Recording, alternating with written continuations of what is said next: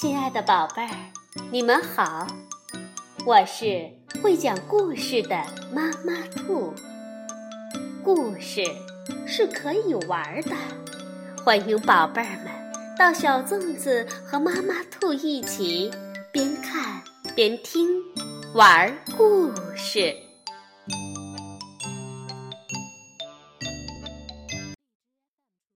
宝贝儿，晚上好。欢迎收听妈妈兔的花样故事。今天我们来讲一个火焰的故事，是由西顿原作，朱成良编绘，二十一世纪出版社出版。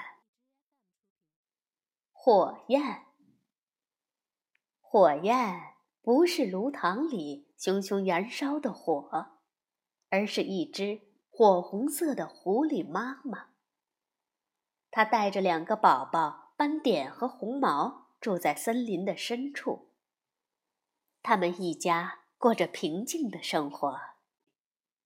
不知从什么时候起，森林里传来了一些很奇怪的声音，有时候还会发生很奇怪的事情。很多树木被伐倒。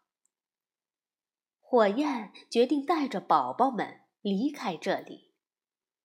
可是，半路上，斑点扑通掉进了一个陷阱里，他被猎人带到了农场，关进了铁笼子。火焰跟踪猎人来到院门外，呜呼呜呼！猎狗突然叫了起来：“快抓住他！”猎人咚咚咚的追出来。火焰转身就往山坡上跑去。火焰冲进了羊群，窜上一只老山羊的脊背，猎人不敢开枪了。火焰乘乱逃走了。月光下，火焰回到农场，悄悄地靠近斑点的笼子。就在这个时候，呼呼呼！猎狗突然跳了出来，恶狠狠地扑向了火焰。快跑，火焰！哦，快一些，再快一些！猎狗离火焰越来越近。呜！远处传来火车的汽笛声。火焰突然跑上了铁路，猎狗们紧紧盯住它不放。呜呜呜！它们尖利的叫声划破了寂静的夜空。前面就是高架桥。火焰忽然放慢了奔跑的速度，呼噜呼噜，火车越开越近了，猎狗也越追越近，呜呜呜呜，眼看就要……火焰突然加快了脚步，像一团燃烧的火苗窜了出去。猎狗们被疾驰而来的火车撞下了桥梁。而当火焰敏捷地跳到桥边的山丘上时，火车也轰隆轰隆地开走了。天快亮的时候，火焰又回到了农场。